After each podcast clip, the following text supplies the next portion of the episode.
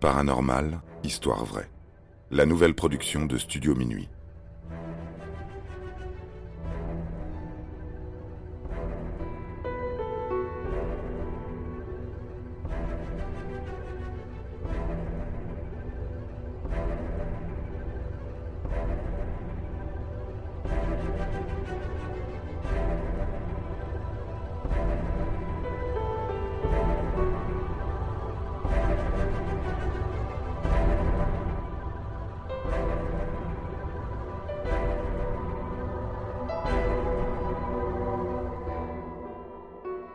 La légende du golem.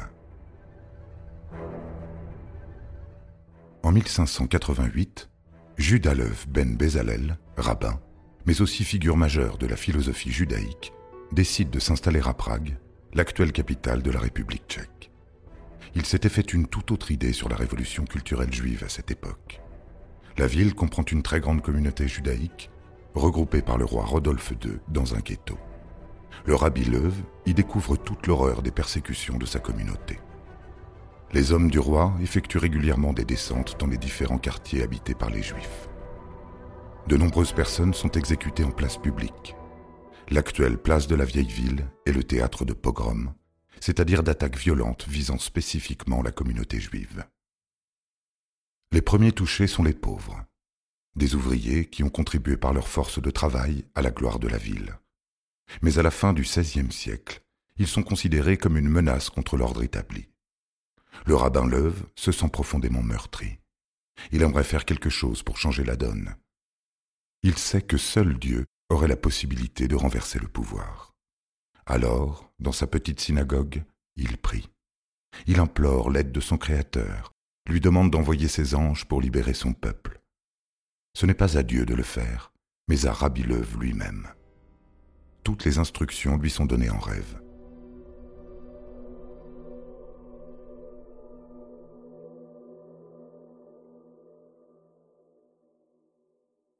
Une nuit, Dieu lui serait apparu et aurait ordonné à l'œuvre de construire un golem. Il s'agit d'une créature mystique dont la première apparition remonte au vieux texte sacré. La première apparition du mot golem se trouve dans le psaume 139-16. Galmi, mes yeux ont vu. Rabbi Leuve a bien compris sa mission. Il doit fabriquer une statue d'argile dépourvue de libre arbitre pour défendre son peuple contre les attaques des gardes du roi. C'est ce qu'il fait dès le lendemain de son rêve. Le rabbin recueille de l'argile sur les rives de la rivière Moldau, traversant la ville. Dans son atelier, jour après jour, il forme une statue géante de près de trois mètres de haut et l'anime grâce à une ancienne magie juive. Il donne à la créature le nom de Yossel ou Joseph. Dès lors, les actions du golem ne sont plus mentionnées. On ne sait pas vraiment ce que cette créature a fait aux hommes du roi. On suppose que sa présence et sa carrure, suffisamment imposantes, ont terrorisé les persécuteurs. On peut noter qu'historiquement, les persécutions envers le peuple juif ont fini par diminuer à cette même période.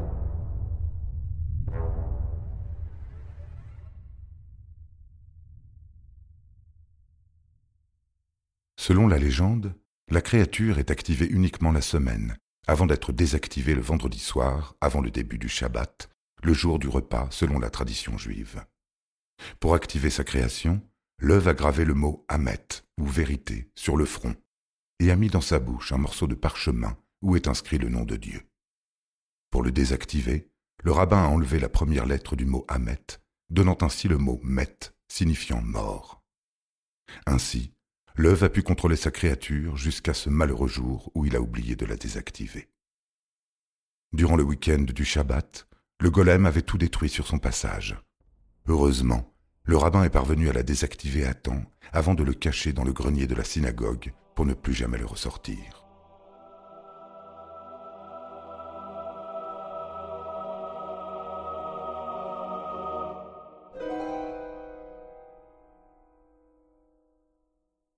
Ne sait pas ce qu'est devenu le golem par la suite.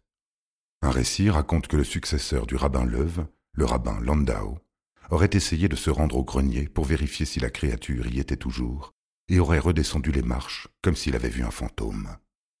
De bouche à oreille, la légende du golem a grossi, attribuant à la créature plusieurs exploits et faisant du golem un véritable symbole de la victoire dans le folklore juif. Malheureusement, il n'est pas possible de vérifier si cette légende est vraie, puisque mystérieusement, le grenier n'est pas accessible aux milliers de touristes qui se pressent chaque jour dans l'ancien quartier juif. Ce qui est sûr, c'est que la légende du golem de Prague n'est qu'un récit célèbre parmi tant d'autres, puisqu'il y aurait eu plusieurs golems à travers l'histoire juive.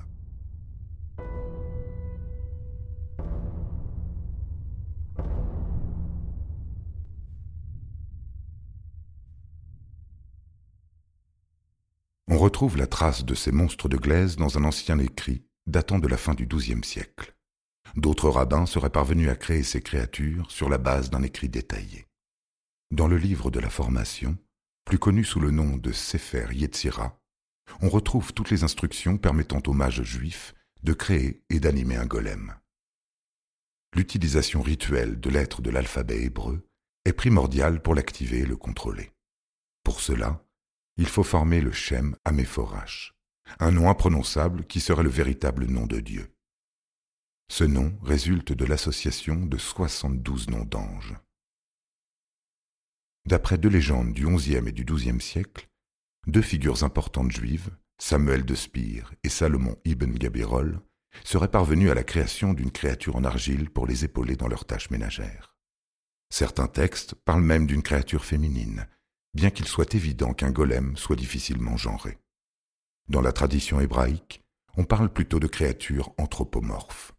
Le golem est à l'image de l'homme, ce que l'homme est à l'image de Dieu. La légende du golem peut être facilement associable au mythe de la création d'Adam et Ève.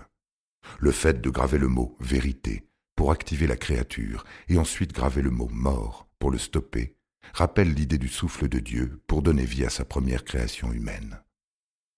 Le Talmud, un texte fondamental du judaïsme rabbinique, présente la création d'Adam comme un golem. Avant que son créateur divin ne lui insuffle la vie, l'homme en devenir est un être primitif de nature vierge, dépourvu d'âme. Selon certaines interprétations, la notion de golem serait même antérieure au premier livre de la Bible. Ainsi, il n'est pas impossible que le golem ait inspiré le mythe de la création.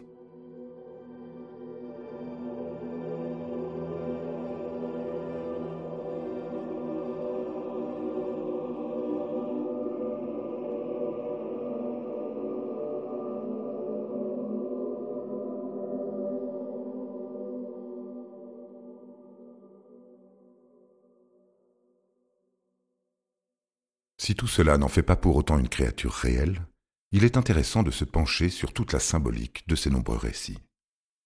Dans un livre publié en 1748, le rabbin Jacob Emden raconte comment l'ancêtre de son père, Ba Alchem de Shelm, a créé un golem et comment il s'est rendu compte de la puissance incontrôlable de sa création. L'histoire se déroule au XVIe siècle, quasi à la même époque que la légende du golem de Prague.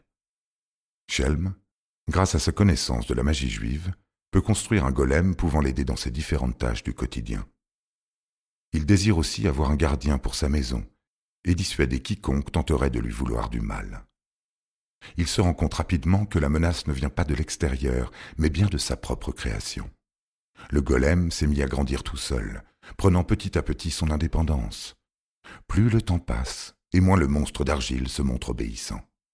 Il semble avoir développé une conscience et en se rendant compte des pouvoirs que sa force pouvait lui conférer, il s'est rebellé, commençant à tout détruire sur son passage. Le rabbi Shelm livre une bataille pour stopper sa créature et retirer le fameux Shem Améphorache de sa bouche. Le golem est désactivé, mais le rabbin est profondément marqué par son combat. Une grande cicatrice est visible au travers de son visage. Une autre version de l'histoire dit que le golem se serait effondré sur son créateur, entraînant sa mort.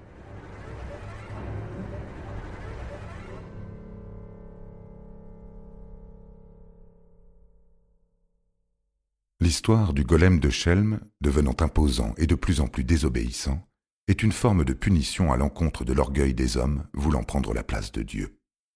La créature se retourne contre ce créateur et devient incontrôlable. Cette histoire rappelle celle du docteur Frankenstein et de son monstre.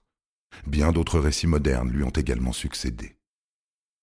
Aujourd'hui, la légende du golem occupe une place importante dans la culture populaire. l'une des incarnations de la Kabbale juive, est devenu un terme désignant toute créature humanoïde créée à partir d'une matière inerte, puis transformée par un magicien. Ainsi, les golems inondent les œuvres fantastiques, pour le meilleur et pour le pire. Et s'il fait l'objet de bon nombre de détournements, la légende du golem continue à être honorée de nos jours par de nombreux artistes juifs originaires d'Europe de l'Est.